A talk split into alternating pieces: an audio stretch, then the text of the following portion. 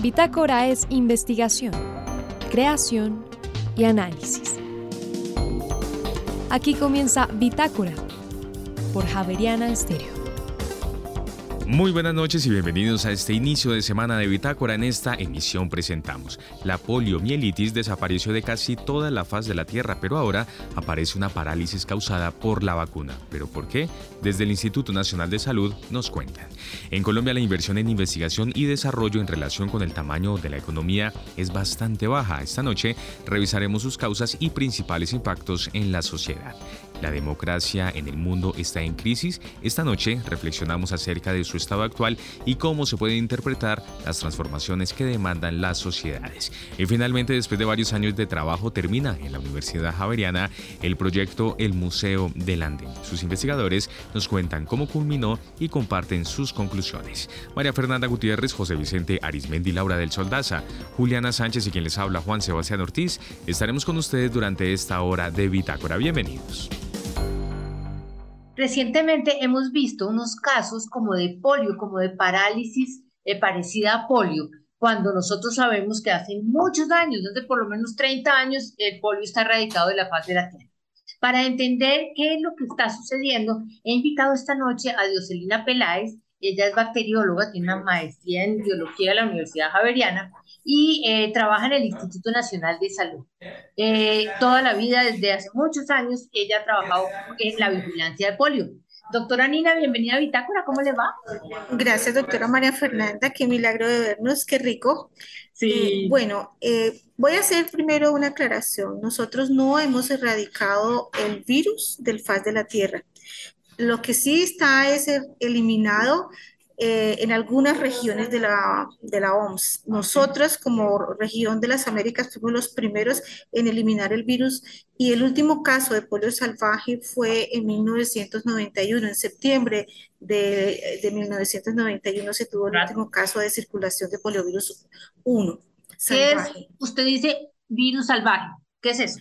Ah, bueno, el virus salvaje es aquel que está en la naturaleza y que pasa dentro, eh, circulando en la comunidad y es el que causa realmente la parálisis flácida y que tiene, porque tiene la capacidad de hacer daño neurológico.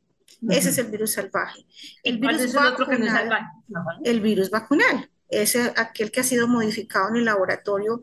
Eh, de, de, hay dos tipos de virus vacunales, uno que es eh, el virus inactivado por, por eh, alguna eh, herramienta física, como puede ser calor, o por, un, o por una química, como puede ser por formol, entonces tendríamos el virus, entre paréntesis, inactivo, no se puede replicar si nos llegáramos a inocular ese virus. Y el otro que es el de la vacuna oral, que es un virus vivo atenuado que fue el que se utilizó realmente en los inicios de la campaña de erradicación de la polio en el mundo. Nosotros iniciamos con esa aplicación de vacuna en nuestra región, yo creo que eh, como en el 74 más o menos, estuvimos ya empezando a hacer vacunación a todos los niños con este tipo de vacuna, que realmente era más barata y en su momento fue mucho más efectiva porque generaba una inmunidad eh, a nivel de mucosa gástrica y había bloqueo del virus en ese momento. Y nosotros no hemos erradicado el virus porque todavía tenemos en Afganistán y Pakistán circulación de poliovirus salvaje, eh, de tipo 1 y es el que causa eh, bastantes casos en, en, los últimos años en esos dos países. Son los últimos dos países de circulación de manera endémica. De manera endémica. Eh, a partir de las vacunas mismas de poliovirus 1, 2 y 3, con la circulación en, en población que no recambiaba el virus con virus nuevo por vacuna. Entonces se generaron algunas cepas neurovirulentas derivadas de la misma vacuna oral, así fuera atenuada. Entonces, más o menos en la comunidad podía estar circulando de niño en niño, de niño en niño, unos, unos 12 meses, más o menos, y, o un poco más, y aparecían cepas ya que eran capaces de causar también parálisis en los niños. Bueno, pero espera un minuto porque usted va muy rápido, Yo necesito preguntar. Tengo dos tipos de polio. Un polio que es el polio salvaje, que es el polio clásico que produce una poliomielitis, una parálisis flácida agresiva, que solamente quedan en Pakistán y en no sé otro país por allá. Listo. Nosotros en nuestro país que hemos recibido la vacuna, no importa qué tipo de vacuna hemos recibido, casi todos nos dieron esas goticas que eran ácidas, que se las daban en unas cositas de azúcar, ¿se acuerdan? Sí, que los niños siempre les escupían, pero igual quedaban vacunados. Con ese virus eh, eh, hemos erradicado bastante el polio salvaje. Pero usted le está diciendo que el virus de la vacuna puede producir también parálisis.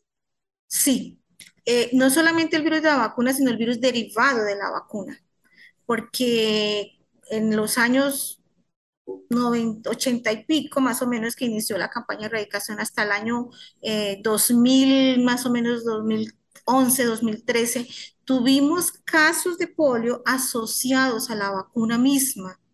Eh, eso nunca se supo la razón por la cual esos virus de la vacuna eran capaces de producir eh, eh, daño neurológico en los niños. Se pensó inicialmente que era porque de pronto en esos preparados de vacunas quedaban algunos virusitos que no, no, se, no, no se atenuaban. Pero también podía ser la misma genética del niño que permitía pues que o, no era capaz de bloquear todas las cepas de virus y entonces causaba enfermedad. Pero usted también me dijo que no por el virus vacunal, sino por un derivado del virus vacunal. Es como si el virus vacunal hubiera mutado, mutó y se volvió. Entonces, eh, cuando se recibe vacuna y no hay un, completas las dosis, la 1, la 2, la 3, la, la, refuerzo al año y medio y a los 5 años, los niños realmente no son capaces de bloquear eh, en un momento dado a los virus que les esté llegando. Entonces, eh, se genera más bien una, una circulación o una excreción eh, que, que, circula durante meses en una comunidad, tanto en niños inmunocompetentes como en niños inmunosuprimidos. Cuando, cuando está en un niño no competente inmunológicamente, el virus causa mucho más rápido mutación y se replica en su barriguita por mucho tiempo hasta que es capaz de, acumular tantas mutaciones que se vuelve nuevamente neurovirulento y eh, causa clínicamente una, una enfermedad paralítica igualítica a la que causa el virus salvaje en el niño que, tiene el problema de inmunosupresión. ¿Y nosotros tenemos eso en Colombia? Hemos tenido dos casos. ¿Cuántos? Eh, hemos tenido dos casos. En el 2009 tuvimos un caso en Marulanda, Caldas, por poliovirus 2. Eh, infortunadamente el niño falleció como tres meses después de haberse identificado que su parálisis había sido causada por un polio derivado de vacuna. Eh, aparentemente fue la primera vacuna en ese niño la que le causó la parálisis como 18 meses después de haberla recibido. ¿Y el otro? Se replica. Y el otro caso fue una niña de, de eh, Valle, Tuluá Valle, eh, eh, con ella hay una historia diferente. Ella duró aproximadamente unos 18 meses también, a 22, entre 18 y 22 meses excretando el virus. Este era poliovirus derivado 1. Sin embargo, eh, ya para ese momento del 2018, 2019, 2020, se solicitó un medicamento, el, el ahora se me olvidó el nombre, Pavir, que se le dio a la niña y afortunadamente el virus fue eliminado más o menos a la semana de haber ella tomado el medicamento. Esta es una, es, no son muchos los casos a los que se les ha dado este medicamento y que más o menos a la semana son capaces de eliminar totalmente el virus. ¿Y ahora por qué estamos preocupados en este momento? Bueno, estamos preocupados porque en, en, Estados Unidos se encontraron poliovirus derivado tipo 2 en un muchacho de 20 años que no estaba vacunado. Pero además de eso, los países ricos hacen vigilancia ambiental eh, como parte de su vigilancia eh, de, enfermedades que son inmunoprevenibles. Entonces encontraron en aguas residuales en New York eh, poliovirus derivado 2, que es igual al que está, eh, al que le causó la parálisis al muchacho de 20 años. Si se encuentran, si se encuentra en aguas y también se encuentra en humanos, quiere decir que hay una circulación sostenida ya de este virus y que por tanto pues eh, hay que encender alarmas para poderlo controlar. ¿Y qué alarmas se encienden cuando estos virus vacunan? Eh, la más rápida que puede funcionar y la que se tiene que hacer es la cobertura de vacunación aumentar las coberturas de vacunación, que es lo que ha sucedido en el mundo entero y nosotros también hemos tenido un problema de, de por, la, por la pandemia con SARS se disminuyó un poco la visita a los centros de vacunación y entonces eh, no hubo las suficientes coberturas para poder controlar una situación de estas y en general en todo el mundo cayeron las vacunas de, los, de las enfermedades como sarampión, rubiola. Sí, sarampión también tuvimos por ahí unos casos hace poco, ¿no? El año antepasado, 2018-2019 tuvimos un brote, pero en este momento está trabajándose mucho para subir las coberturas de vacunación. Entonces, tal vez la tarea más, más importante que hay que hacer en este momento para controlarlo es vacunar y hacer una vigilancia intensificada de todas las parálisis flácidas agudas, mejorar la notificación de todos estos casos, pero también extender no solamente hasta los 15 años la, la vigilancia de las PFAs, sino también en adultos jóvenes. Yo diría que hasta los 30, 35 años estar revisando porque, porque pudiese ser que estos jóvenes no estuvieran vacunados como debe ser. ¿Qué es PFAs? ¿Quiénes son los PFAs? Ah, los PFAs es la, es, es la entidad o el evento que llamamos aquí para hacer la vigilancia, la parálisis flácida aguda. Ah, ok, pero, solamente estamos mirando gente con parálisis, es decir, o se está mirando en niños comunes y corrientes, se está buscando en mm, solamente... No, es que la manifestación más, más importante de una infección por polio eh, es la infección, es la, el, daño neurológico, y entonces, ¿cómo se evidencia la parálisis flácida? Eh, yo no, nosotros, las personas comunes y corrientes que andamos por la calle, no hemos oído que la gente esté vacunándose, que estén aumentando las coberturas de polio, de vacunación para polio.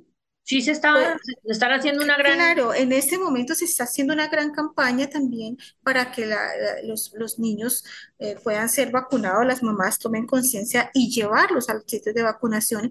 Ya no se aplica la vacuna oral de polio, que era tal vez el riesgo que teníamos y que muchas personas dirían, yo no voy a, a ponerle en riesgo a mi hijo a, ¿Y ahora cuál? vacuna. Está la, la, intra, la intramuscular, que es inactivada, que es un virus muerto. Entonces, ya por fortuna, el PAI, el Programa Ampliado de Inmunizaciones, tiene eh, la primera dosis, la segunda, la tercera, eh, con poliovirus eh, muerto. No estoy segura si la cuarta y la quinta, sé que no, es con OPV, o sea, con la vacuna oral de polio vivo atenuado, que todavía sigue siendo un riesgo para, para el mundo tener este tipo de vacunas, porque eh, no sabemos en qué momento pueda caer en, un en una eh, persona que no esté inmunológicamente competente y entonces pueda generar después una, una parálisis. Pero además, esas mismas vacunas pueden ser causa de virus circulante, que es el derivado de vacuna tipo circulante, y que en algún momento dado pueda tener, tener un brote. ¿Usted por qué me ha hablado todo este rato de virus 2, de polio 2, de polio 3? Eh, ¿Esos números qué quieren decir? Ah, bueno. Eh, el polio no es solamente un, serotipo, son varios serotipos. Tenemos el poliovirus 1, el poliovirus 2 y el poliovirus 3. Ya. El poliovirus 2, el salvaje, se eliminó del mundo. Ese sí fue del mundo por allá en 1999 o 2000, más o menos, ya no volvimos a tener polio salvaje. El polio 3 fue declarado eliminado, el polio 3 salvaje, ¿no? Fue declarado eliminado en el 2020, pero ya hacía unos añitos, unos dos o tres años que no estaba circulando en el mundo. En cambio, el poliovirus salvaje 1 es el que tenemos todavía circulando de manera endémica en Afganistán y en Pakistán. Ah, ya entendí. Pero tenemos los tres serotipos derivados de vacuna, o sea... La vacuna se preparó con los tres se preparó con los tres y tenemos los tres derivados de vacuna. De esos tres virus, el más inestable genéticamente es el poliovirus 2. Y ese es el que es causante de muchos de los casos de, parálisis, tanto en los niños vacunados con que tengan algún tipo de inmunosupresión, como en los que no han sido vacunados, pero que de todas maneras se han encontrado con este virus. Doctora Nina Peláez, eh, dígame qué hacemos. En este momento, vacunar, eh, ampliar la vigilancia. a todos los niños juiciosos. A todos los niños que niños vacunados. manifestaciones neurológicas. Seguimos siendo. A todos los adultos que puedan tener algún problema inmunológico, pero que también tengan contacto con, con gente como los niños que puedan estar circulando virus. Y yo diría que a ciertos sitios donde podemos encontrar migrantes, eh, y, en condiciones ambientales poco favorables, ambientales y sociales poco favorables. Una de las cosas que me parecía que nosotros no podemos descuidar son esos sitios del norte de Colombia donde se reúne la gente cuando se quiere embarcar para, para, Norteamérica, pero que vienen de sitios como África, como Haití, como Venezuela. Eh, creo que ahí sería como un semillero de verdad de virus, un foco en el que nosotros no podemos descuidar de pronto eh, poder tener una introducción de virus vacunal, sobre todo de poliovirus 2, de, derivado de vacuna que viene del África. El África está inundado en este momento de virus derivado de vacuna. Mire usted. Bueno, conclusión, a seguir trabajando. Las mamás a vacunar a sus niños. Y todas las personas inmunosuprimidas, pilas, vacunarse prontamente. Eso es como las y bueno, eso sí, los migrantes es un problema tan complicado, tan complicado que se lo vamos a dejar a otro grupo de personas. A otro grupo. Bueno. y una cosa importante y es que ya los médicos, pues claro, el último caso en Colombia fue hace 31 años, pero... Ya se les olvidó. Ya no, lo, ya, no se, ya no se estudia tan juiciosamente, entonces como que no lo reconocen o no lo piensan. Eso, que lo pongan en su, en su backup nuevo. Ajá. Ok. Doctora Nina, es usted muy amable. Muchas gracias. Señora. Y la seguiré molestando para que me siga contando sobre el Bueno, gracias. Muchas, muchas gracias. Bueno, por acá. Chao, muy amable. Bueno, chao. Y ahora en Bitácora, una muestra de la música sin fronteras de Javerian Estéreo. País, Uganda. Intérprete Geoffrey Orima. Canción Lakan Woto Kumu. Ya regresamos.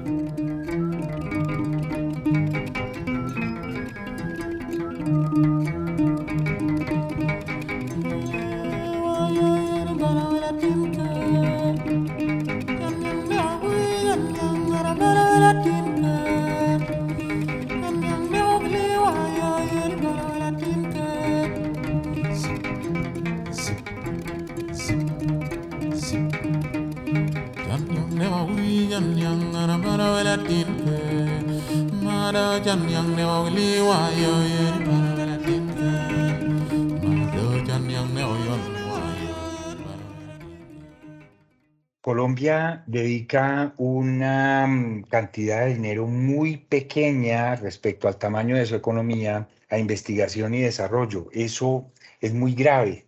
Em, eso además tiene una conexión con las patentes, que son esos, eh, esos eh, documentos que dan cuenta de resultados aplicables de investigación, entre otras cosas. Para hablar sobre este tema nos acompaña esta noche en Bitácora la economista Luz Karime Abadía, que es una de las directoras del Laboratorio de Economía de la Educación. Luz Karime, buenas noches, bienvenida a Bitácora. Buenas noches, José Vicente. Un saludo especial para ti y para todos los que nos están escuchando.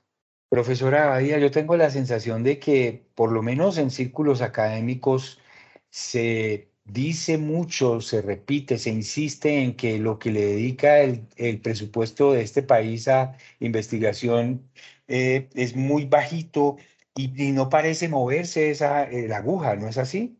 Así es, y ese es lo que estamos mostrando a través de nuestro, eh, uno de nuestros últimos informes del laboratorio, donde mostramos que desde el 2015 Colombia viene invirtiendo en promedio 0.3% de, del Producto Interno Bruto.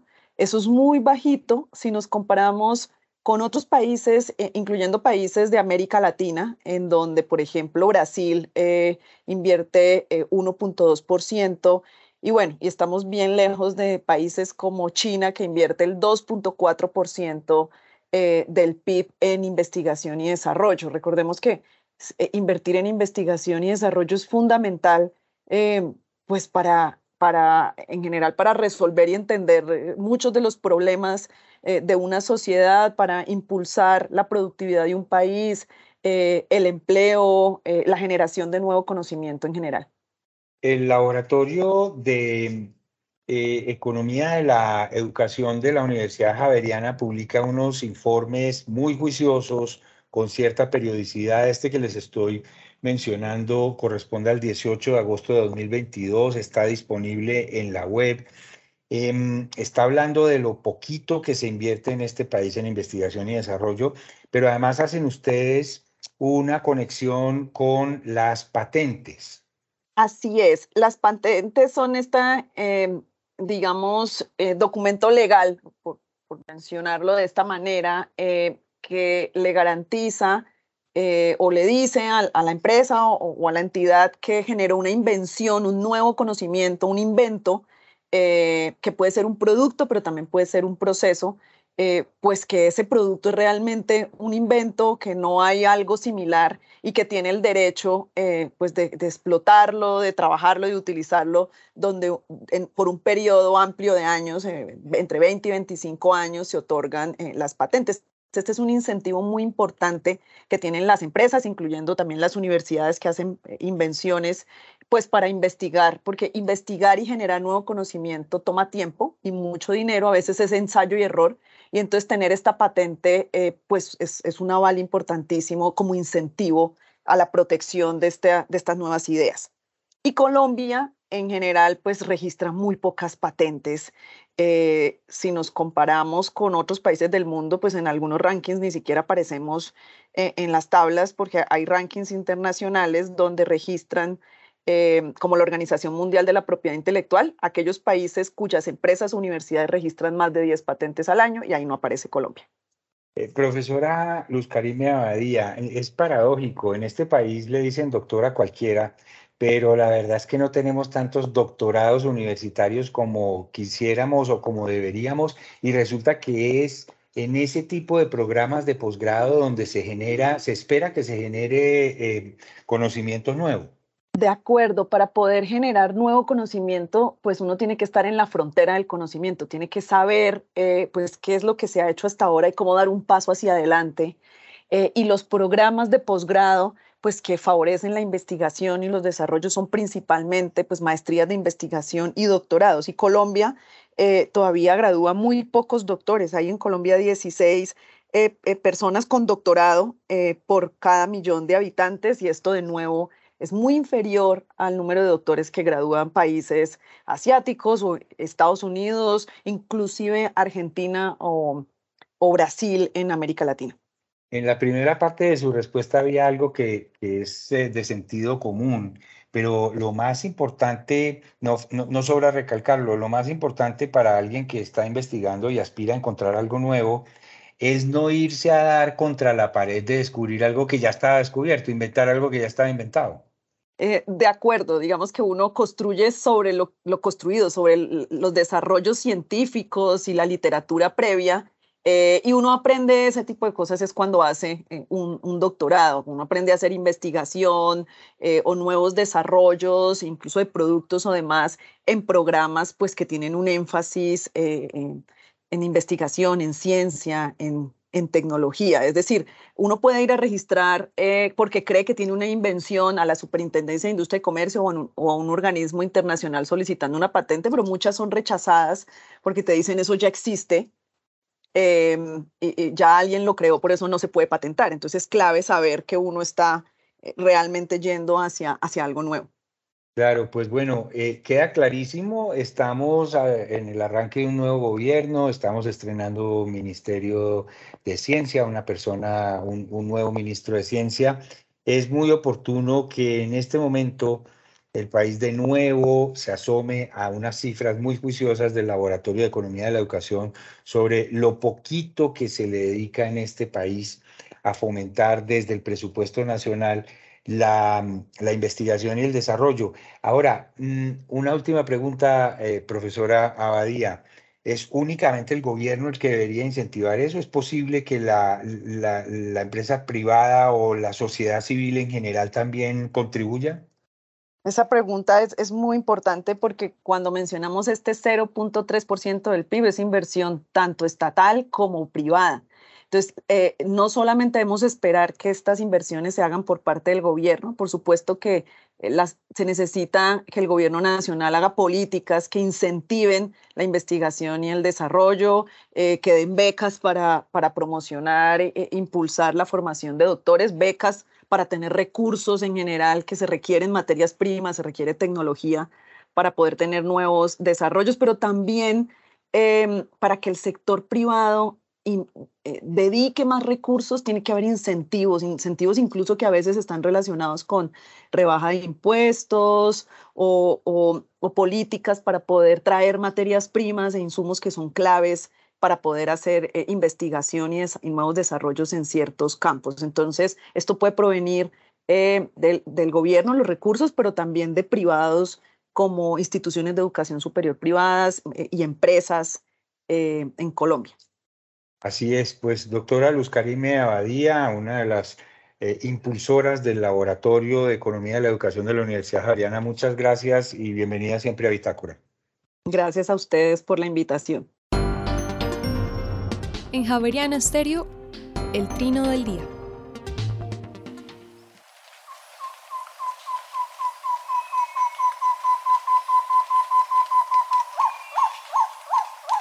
El tobacá común que estamos escuchando vive en toda Sudamérica, desde Argentina hasta Colombia. Es muy difícil de ver y de escuchar. Es tímida, vive solitaria o en pareja. Camina lentamente por el suelo del bosque, moviendo con frecuencia la cola levantada.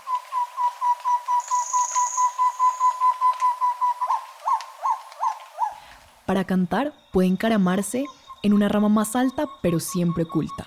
Anida entre mayo y julio, Hace su hogar en huecos de árboles vivos donde tapiza el fondo con hojas. Deposita tres huevos de color blanco opaco. Hembra y macho alimentan a los pichones con arañas. El trino del tobacá común forma parte del Banco de Sonidos de Aves Colombianas recopilado por el Instituto von Humboldt y la Universidad de Cornell.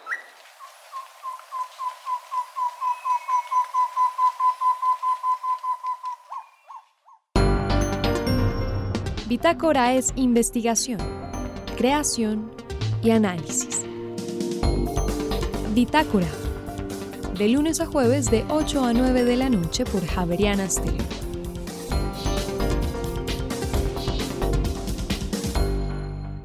Recientemente en la Universidad Javeriana y en varios medios eh, digitales se publicó una columna con un propósito, hacer una reflexión en torno a la democracia, al estado de la democracia y cuáles son los principales desafíos y retos para fortalecerla y conservarla. Pues esta noche está con nosotros su autora, la profesora Viviana Ortega, quien es docente del Departamento de Ciencia Política de la Facultad de Ciencias Políticas de la Universidad Javeriana. Profesora Ortega, bienvenida a Bitácora. Buenas noches, muchas gracias por la invitación. Muy bien, eh, la esencia de la democracia, digamos que hay una parte que me llama mucho la atención de este escrito y es esta pregunta por si está en crisis la democracia a nivel mundial y por supuesto en nuestro contexto nacional. Pues cuando uno mira, que era a lo que hace alusión en la columna de los indicadores o los índices que hay para medir las democracias, eh, podríamos decir que hay una crisis de la democracia a nivel global eh, con las mediciones a partir del año 2010.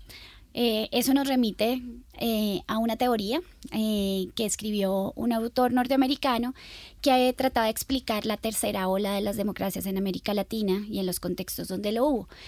La tercera ola fue a finales de los 70 y principios de los, los 80 ahí son nuestros procesos de transición a la democracia recientes. Y ahí él dice que a toda ola de democratización viene una contraola de autocratización. Entonces, con base, digamos, en una de esas, eh, digamos, eh, afirmaciones que hace el autor, ese es un libro como del año 93, eh, hay unos autores europeos que mirando los índices de medición de la democracia, que hay varios como VIDEM o el índice de The Economist, ellos miran que justamente estamos en una contraola. Entonces, ¿qué es lo que está pasando? Y por eso, digamos, la alusión a una crisis de la democracia es que está en aumento el número eh, de países en donde se está, eh, se está profundizando eh, los regímenes autoritarios o dentro de la diversidad también de regímenes autoritarios se están diversificando los tipos de autoritarismo. Y por otro lado, que es de pronto lo más cercano a nosotros, eh, con la reciente, por ejemplo, declaración del presidente Bukele de buscar eh, su reelección, eh, lo que está pasando, el fenómeno actual en nuestra región, es que si bien en el siglo anterior esos cambios de régimen se daban por golpes de Estado, actualmente se dan es vía el Ejecutivo. Es decir, y ese es el riesgo, digamos, para América Latina, que los presidentes en sus mandatos constitucionales a través de la legalidad comienzan a cambiar la constitución.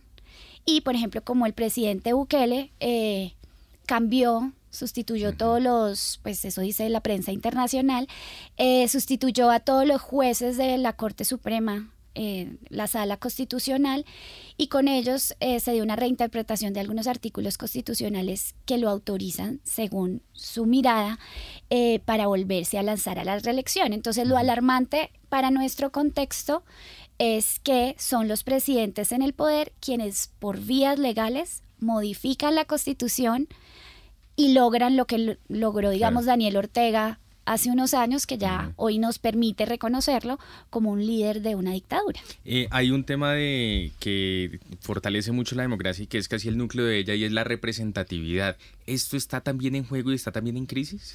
Sí, justamente, por ejemplo, en un análisis que hace eh, el Barómetro de las Américas, que es una encuesta de opinión que se realiza en toda América, justamente ellos lo que llaman la atención es sobre cómo también en América Latina ha caído la percepción de los ciudadanos frente a sentirse satisfechos con la democracia y también no solo la satisfacción, sino a pensar que la democracia es el mejor régimen que nos puede eh, regir, digamos.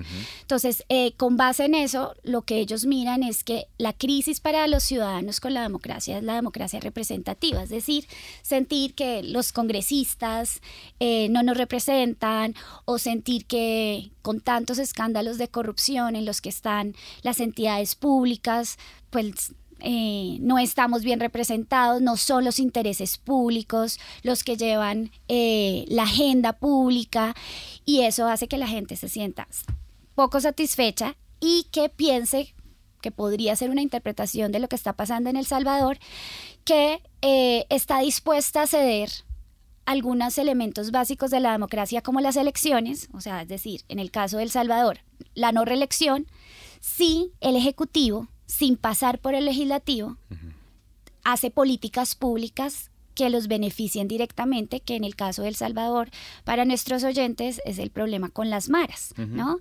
Entonces, ese es eh, directamente un tema que tiene que ver con la representatividad y es la eh, el sentimiento de insatisfacción creciente entre la población, de que los que llegan a estas instancias de poder, que aunque los elegimos democráticamente, una vez en el poder pareciera que, eh, no sé, trabajaran para ellos y eh, a espaldas o no en beneficio del pueblo y eso es una percepción creciente en América Latina que preocupa a quienes abogamos por la democracia.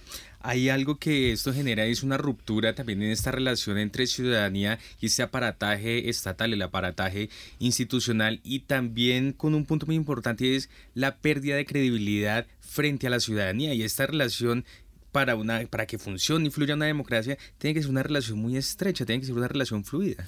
Es una relación fluida porque eso finalmente son las bases de la legitimidad del gobierno. Entonces, si esos canales comunicantes eh, no funcionan, eh, pues siguen funcionando tal vez, digamos, ciertas redes como hace parte de nuestra cultura política, pues las redes clientelares, que no necesariamente representan los intereses de los ciudadanos, sino la lógica de unas redes de intercambio de votos por bienes ante la falta de eficiencia del Estado, la capacidad del Estado de llegar a, lo local, eh, a lo regional. Entonces, claramente es fundamental como fortalecer eh, la legitimidad, fortalecer los canales de comunicación, pero también yo creo, digamos que es algo que yo les insisto a mis estudiantes en clase, es eh, hacernos conscientes como ciudadanos que la democracia no termina el día de las elecciones. Es decir, que nuestra labor como ciudadanos no es voy a escoger a tal y voy a salir el día de las elecciones.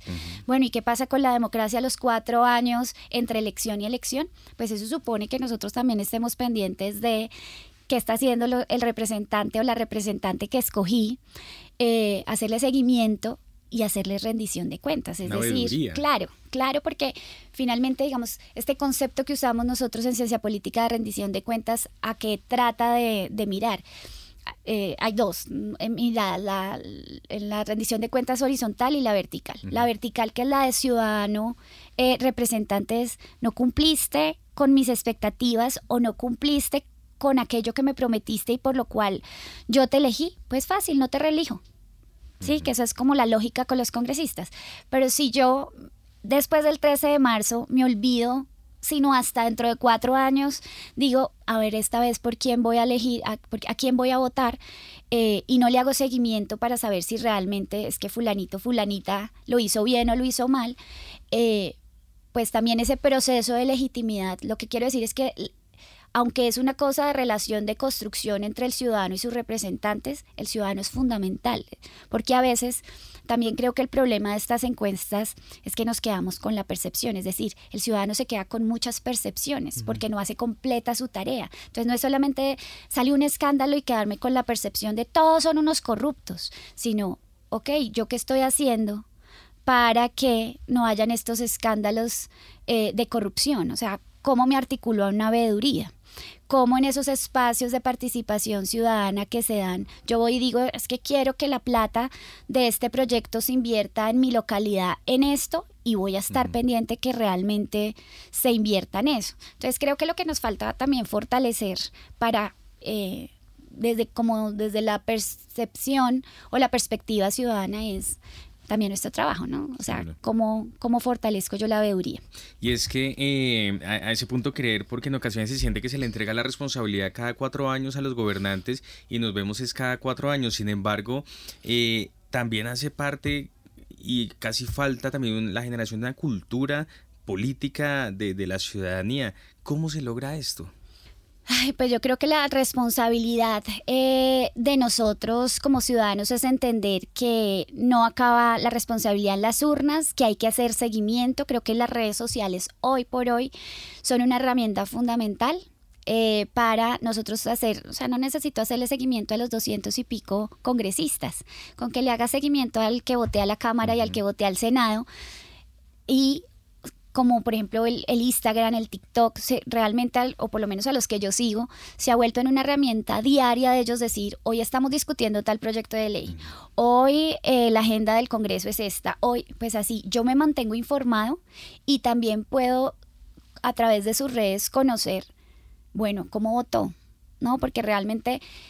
Eh, eso es importante. Lo segundo es que yo creo que necesitamos un papel crítico de los medios de comunicación. Es decir, eh, los medios de comunicación tienen que hacer seguimiento no solo cada vez que salga un escándalo, sino como tener una agenda de ciertos temas. Claramente no se puede hacer control a todos los proyectos de ley que llega, lleva un Congreso en cuatro años, pues que es imposible. Pero definitivamente hay unos temas como, no sé, la tributaria, la reforma agraria, el cambio al sistema de salud, que son cambios que nos van a cambiar, nos van a afectar, pues hacerle seguimiento a eso. Y una cosa muy sencilla que a veces yo les digo a mis estudiantes de comunicación, digan siempre el nombre del partido del congresista. ¿Por qué? Porque eso genera responsabilidad política del partido. Entonces, si yo digo, ah, no, eh, Iván Cepeda, Iván Cepeda es de quién, ¿qué representa? Ah, no, ya lo ubico en el pacto histórico, ah, eso es una cosa. Ah, Miguel Uribe, no me acuerdo qué, sí, sí sé quién es Miguel Uribe, pero, ah, no, es del Centro Democrático. Eso genera responsabilidad. Entonces, creo que lo segundo es... Eh, los medios de comunicación. Lo tercero es que yo creo que uno tiene que generar eh, como crítica, ¿no? Un sentido crítico. Y para eso es fundamental eh, consumir, valga la pena eh, la palabra, de diferentes fuentes alternativas. Es decir, no me puedo quedar leyendo sobre del espectador porque siento que ese es el medio que interpreta. No, pues me toca también leer el tiempo, o sea, y semanas, si no me guste tanto, porque hay un ejercicio que yo hago en las clases de coyuntura política y es, vamos a ver la misma noticia, cómo la cubrieron diferentes medios. Y resulta que todos cogen un pedacito de la realidad, de acuerdo con la editorial de cada medio, ¿no? Entonces uno como ciudadano, para ciertos temas, porque no tenemos todo el tiempo para hacerle seguimiento a todo, pero si a mí me interesa el cambio de la reforma a salud, digamos, la reforma a la salud, pues mirar la misma noticia, cómo lo cubren, eso realmente a uno le da una perspectiva completa eh, de la realidad para generar sentido crítico. Seguro. Profesora Viviana Ortega, ya para finalizar, lo que hemos visto recientemente en Chile, en Colombia, en Ecuador, estas movilizaciones sociales que han resultado en cambios estructurales bastante sustanciales, ¿da muestra de una crisis de la democracia o todo lo contrario, da cuenta de un fortalecimiento de una democracia? Para mí es de un fortalecimiento. ¿Por qué? Porque la movilización social es la otra cara de la participación política. Es decir, a veces reducimos la participación política a las elecciones, pero la movilización social es la otra cara. Es decir, son como las dos paticas del ejercicio de la participación política. Luego que la gente sienta que tiene el espacio de la protesta social para manifestarse en contra de políticas públicas. Eh, es fundamental porque el objetivo de la protesta social es tener incidencia en la política pública. Entonces, si la gente no está conforme, no importa si es de derecha o de izquierda, si no, no está conforme con cómo se está llevando, pues es bienvenido, porque a veces es sí, no se siente bien representado, es el único mecanismo de pronto que puede tener eh, un ciudadano para decir, por aquí no es, eso no es lo que quiero, para eso no los elegimos. Entonces creo que, eh, que la gente se sienta en capacidad de salir pacíficamente, claramente, a la calle a poner su punto de vista frente eh, a decisiones que nos afectan a todos es un fortalecimiento sin duda eh, de la democracia, independientemente si las movilizaciones son de derecha o de izquierda, que creo que es el avance que hemos tenido en este siglo, y es que antes se estigmatizaba la movilización como un repertorio de acción solo de la izquierda, y hoy en día también tenemos a la derecha saliendo a movilizarse y por eso considero que es una, una manifestación de la profundización de nuestras democracias. Pues profesora Viviana Ortega, docente del Departamento de Ciencia Política de la Facultad de Ciencias Políticas y Relaciones Internacionales de la Universidad Javeriana, muchas gracias por haber estado con nosotros en Bitácora. Una feliz noche. Feliz noche y muchas gracias. Eh, por acá volveré cuando sea necesario. Gracias.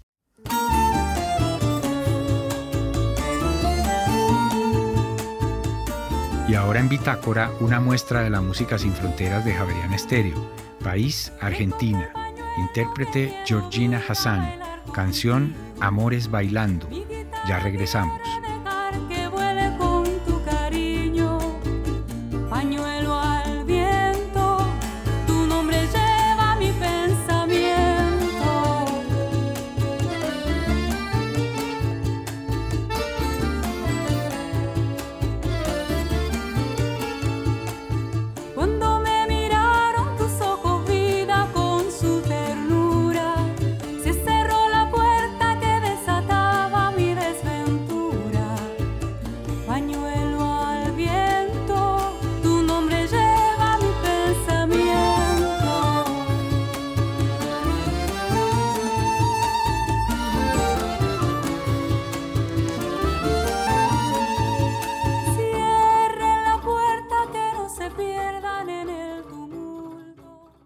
Desde hace varios años en la Facultad de Artes se está desarrollando un proyecto que ya terminó, que lleva por título Museo del Andén.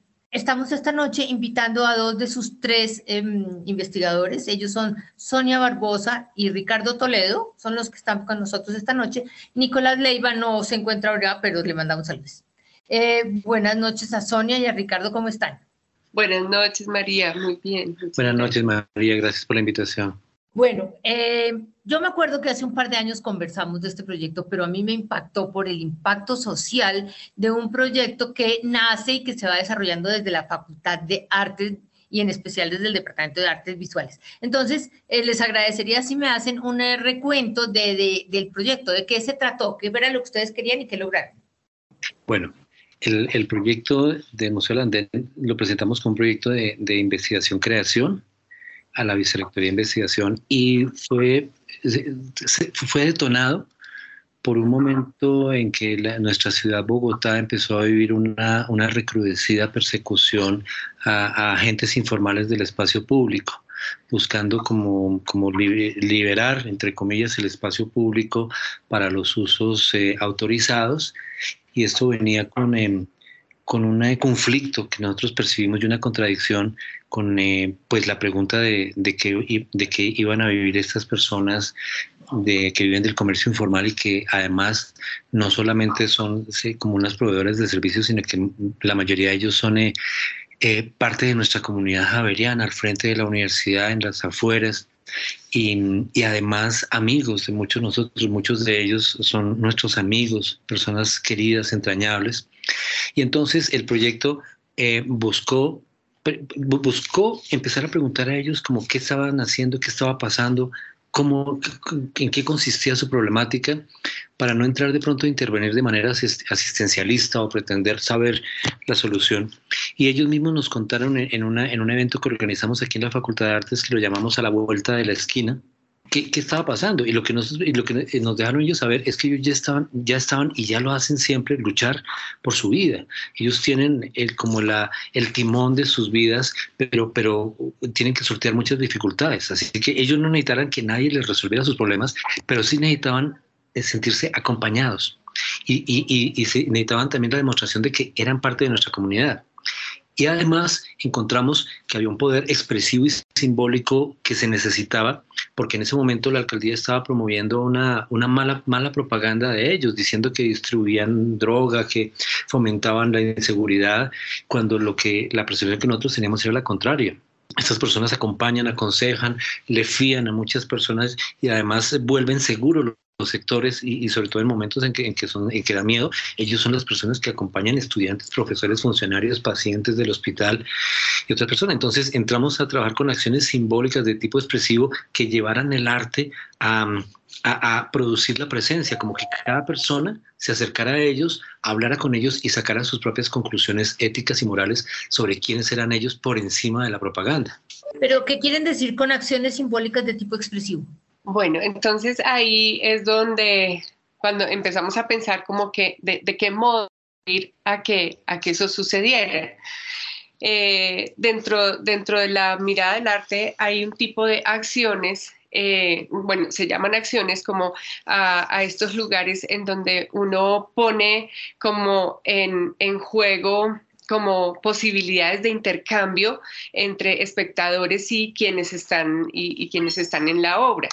Eh, entonces dijimos, bueno, podemos hacer unas acciones que, que, sea que más bien la gente de la comunidad javeriana al interior, o sea, lo que va de la séptima hacia adentro de la javeriana, eh, empiecen a conocer a los que están sobre el andel de la séptima la javeriana y los que están pasando el túnel, que son la comunidad cercana.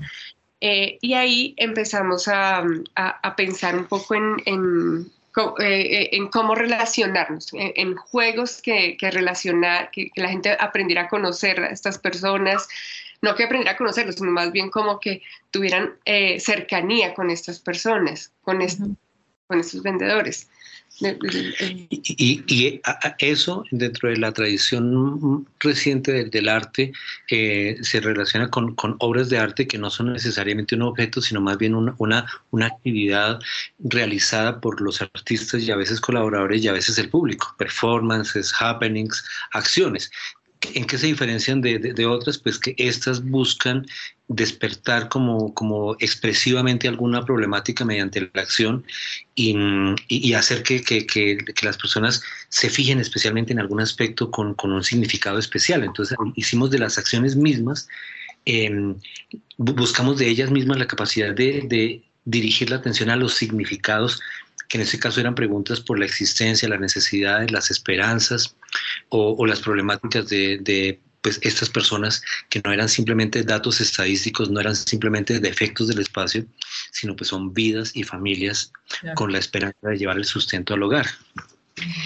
Y bueno, entonces ahí entramos pensando primero como después de que nos reunimos con ellos, empezamos a conocerlos más, empezaron a contarnos cosas como de su vida y dijimos, bueno, tal vez ese sea el motivo para llevar a la gente allá, a que los conozcan.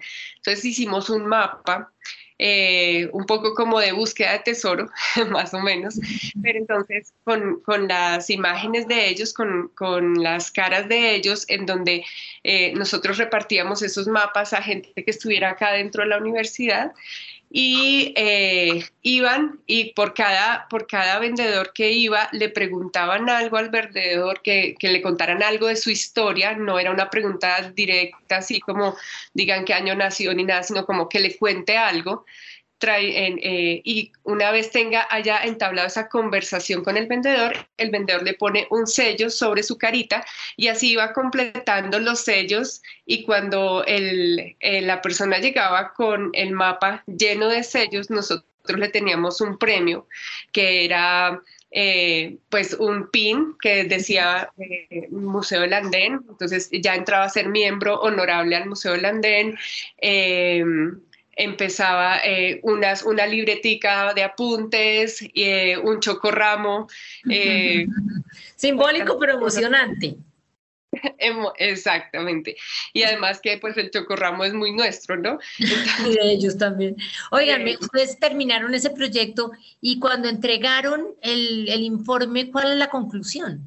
Bueno, mira, hay, varias conclusiones. Creo, creo que, y, las conclusiones son como descubrimos cosas que al comienzo no sabíamos o, o, no, o de las que no éramos conscientes. Creo que una muy importante, por ejemplo, es que si pensamos que el Museo del Andén podía ser un museo de relaciones y de historias de vida, un museo sin edificio, un museo sin objetos, sino un museo de, de relaciones humanas, las relaciones tenían doble dirección y de eso no éramos tan conscientes al comienzo. Es decir, nosotros pensábamos que nosotros íbamos a, establecer relaciones de respaldo con ellas y resulta que nos descubrimos que las relaciones de respaldo también vienen de allá hacia, hacia, hacia la comunidad de la universidad. Y la relación de comunidad no era simplemente un, un afecto o una hospitalidad que, que la comunidad javeriana le estaba dando a ellos, sino que ellos ya venían haciendo desde hace mucho tiempo hacia la comunidad creando también una, una comunidad ampliada de las fronteras que podíamos llamar la Javeriana. Esa es una, eso fue, por ejemplo, fue una, una conclusión bien importante. Eh, otra conclusión, bueno, es que eh, empezamos a ver que ellos tenían una, una memoria oral de la, de la universidad, de toda la transformación que ha tenido la universidad desde hace 25 años o un poco más porque eh, ellos llevan mucho tiempo, muchísimo más tiempo que cualquiera de nosotros acá en la universidad. Han visto cómo se derrumban edificios, se hacen unos nuevos, cambia de rector, cambian de lugares las facultades, es decir, una mutación dentro de la misma universidad y ellos empezaron a identificar, allá en la esquina queda un parqueadero, allí queda una venta de arepas, allí no sé qué, antes era no sé cómo. Y esa fue otra de las acciones que hicimos, como un mapa de la universidad recordando esas historias historias que ellos las tenían muy presentes y muy claras de cómo era antes la universidad y cómo se ha ido transformando. E-, ese mapa era una pieza gráfica que se tituló El mundo desde el andén y era como una, una pieza visualmente muy bonita y le, le, decíamos a la gente que lo quisiera tener que la única manera de tenerlo era pidiéndoselo a un vendedor ambulante, la única manera de obtenerlo. También entonces era siempre buscando el acercamiento, que la persona al estar cerca del, del, vendedor, pues sacara sus propias conclusiones. Habla con él y verás qué tipo de persona es y saca tus conclusiones por encima de la propaganda. Pero, por ejemplo, esa, esa memoria hacía que e, e, ellos mismos son un patrimonio muy importante de la memoria de nuestra universidad. Ellos saben dónde, dónde crece una matica de hierbabuena entre, entre el follaje de los jardines de la universidad. Ellos, ellos saben qué pasó, qué pasó cuando pasó el Papa por la carrera séptima. Saben un montón de historias, cosas como eso. Eh, otra conclusión muy, muy bonita que, que sacamos que, que, que, era, bueno, ¿qué, ¿qué pasó después de, que, esto, de que esto cerró. Eh, y es que, eh, bueno, en, uno de los, de los momentos en que llegaban a, quitar, eh, pues a quitar como sus chazas a los vendedores que eran perseguidos por, por, la fuerza pública, a uno de ellos, a uno de los vendedores, le dio un, un ataque y lo llevaron a, urgencias y inmediatamente se contactaron con, ahí llamaron a Ricardo y dijeron, Fernando está en urgencias, le quitaron lo de su chaza, eh, entró en un ataque y los, nosotros no sabíamos nada, pero los mismos estudiantes y comunidad que ya lo había conocido, que había tenido relaciones eh, de intercambio con él, con, que, que ya, ya habíamos tejido, habíamos hecho ese tejido como sutil, pero fuerte, em, empezaron a hacer colectas para que su familia no fuera a Guantánamo mientras él estuvo en el hospital. Eh, lo llamaron todo el tiempo, cómo estaba, se comunicaron con su familia. Es decir, eh, hubo como una protección a, a uno de los vendedores que en ese momento estaba en un momento agobiante. Y eso mismo lo vimos repetido después en pandemia, también llamándonos a decirnos quiénes son los, los del Museo del Andén, dónde viven, dónde les podemos mandar mercado, etcétera. Entonces fue como una comunidad que fue creciendo. No, pues ni me diga a mí. María, es, es emocionante pensar que, que, durante la pandemia a nosotros nos buscaban estudiantes que no eran solo de artes, de comunicación, de arquitectura, que tenían grupos de ayuda y nos buscaban porque sabían que nosotros teníamos información sobre ellos para ubicarlos y llevarles mercados o llevarles ayudas. De hecho, de, la alcaldía nos contactaron para preguntarnos los datos de, de Gabriela y Guillermo para, para inscribirlos en un plan de, de, un plan de subsidio y ayuda para, para, para su trabajo. Y, y, y esos vínculos fueron trazados en la medida en que artesanalmente, como palabra por palabra, se fue creando una unión y una preocupación de uno por el otro. E, esa, ese tejido se hace, se hace día a día, minuto a minuto, y de esa manera. Se nos olvidaba contarte algo importante. Tal vez la acción más memorable que nos, nos dio una conclusión es que también lo que, lo que queda después del Museo Landén son unas especies de mitos, de mitos que la gente cuenta y ya le agrega o le quita cosas a esos mitos. Una de nuestras secciones más importantes lo llamamos viceversa, que fue desde el edificio de la Facultad de Artes de la Galería dibujar una chaza de unos vendedores con algunos productos e invitar a personas que nos dijeran qué producto quería comprar y hacer una cadena humana como de cerca de 70 personas, estudiantes, padres de familia, funcionarios, pacientes del hospital, que llevaban el dinero y el pedido hasta la séptima, compraban y lo devolvían el producto con, con, con las vueltas y, pero en ese camino e, era tan rara ese momento que la gente preguntaba qué pasa y entonces hablábamos del Museo Landén. Y lo que dice Sonia, siempre era importante cada que alguien participaba de estos eventos, ponerle un pin y decirle a partir de ahora eres miembro honorario del Museo Landén. Ir creando como una comunidad, ir, ir de, proliferando ese símbolo, de tal forma que donde quiera que alguien estuviera con ese símbolo, le preguntaran qué era y, y contara su versión y se, y se hiciera de muchas personas por encima de los autores. Sí, pues yo les cuento que de, después de la entrevista que tuvimos hace como dos o tres años, yo también me metí con el Museo del Andén, eh, me metí a conocer la, el grupo y me llamó la atención que varios entre ellos son familia. Eh, y llegó la pandemia y terminé con eh, siendo muy, muy amiga de uno de ellos pero muy amiga de ellos, de la familia, y nos volvimos súper, pues, pero realmente generó una amistad que, que, que a mí personalmente me emociona. Eh, me disculpo, pero la verdad, eso que ustedes generaron para nosotros, la comunidad javeriana, fue súper importante. Y yo creo que para ellos también, como ustedes lo están diciendo, bidireccional. Entonces yo, esta entrevista, además de darles las gracias por eso, es para decirles, por favor, hay que trabajar más. El Museo del Andén nos espera, no lo vayan a dejar es muy importante retomarla y es muy importante eh, construir y seguir construyendo porque es un grupo de gente que realmente forma parte de la comunidad y que nos ayuda a montones. Así que esa es mi propuesta y a eso los llamaba a decirles, no olviden, no se olviden el Museo del Andén, los proyectos se terminan, pero tenemos que seguir sobre todo con estas propuestas sociales que uno no sabe si son para ellos o para uno o para todos, porque es una relación entre todos. Eh, muchas, muchas gracias. A ti, María. Muchas gracias, María. Y antes de finalizar esta emisión de Bitácora, les tenemos tres recomendaciones culturales para que ustedes se programen con nosotros durante la jornada de mañana. Comenzamos nuestra agenda cultural a las 3 de la tarde en la Biblioteca Pública Perdomo Soledad Lamprea, en donde se realizará una lectura acerca de las historias de Bogotá, específicamente de la Casa Quinta de Bolívar. Este espacio es para conocer y recordar a Simón Bolívar, Manuelita Sáenz y todos los personajes que habitaron este hogar. Recuerde a las 3 de la tarde en la Biblioteca Pública Perdomo Soledad Lamprea en el sur de Bogotá. También sobre las 6 de la tarde en el muelle de la Fundación Gilberto Alzade Avendaño en el centro de Bogotá se realizará una lectura sobre el informe final y el legado de la Comisión de la Verdad. Este espacio tiene como propósito sensibilizar y entender la importancia de la no repetición del conflicto armado para todo público. En esta oportunidad se contará con la participación de Nicolás Montero, Manuel Velandia y Catalina Ceballos como lectores y con la intervención musical de Diana Tobar. Recuerde a las 6 de la tarde en el muelle de la Fundación Gilberto Alzate Avendaño En el centro de Bogotá. Y finalmente, y en el marco del Cine y Yo, una iniciativa de la Cinemateca de Bogotá, personas de diferentes campos dialogarán sobre las películas que los han influenciado, demostrando que el cine deja una huella en la vida. En esta edición se realizará un encuentro de cine con Carolina Sanín, escritora y columnista, quien dialogará con el periodista Julio César Guzmán sobre la relación con el cine y las películas que han influenciado para el desarrollo de su profesión. Recuerde, a las 7 de la noche en la Cinemateca de Bogotá. Y así llegamos al final de esta emisión de Bitácora. A ustedes muchas gracias por haber estado con nosotros. Los invitamos a que continúen en Javeriana Estereo. Ya está listo Juan Carlos Valencia y Jazz del Mundo. Que tengan todos ustedes un feliz lunes.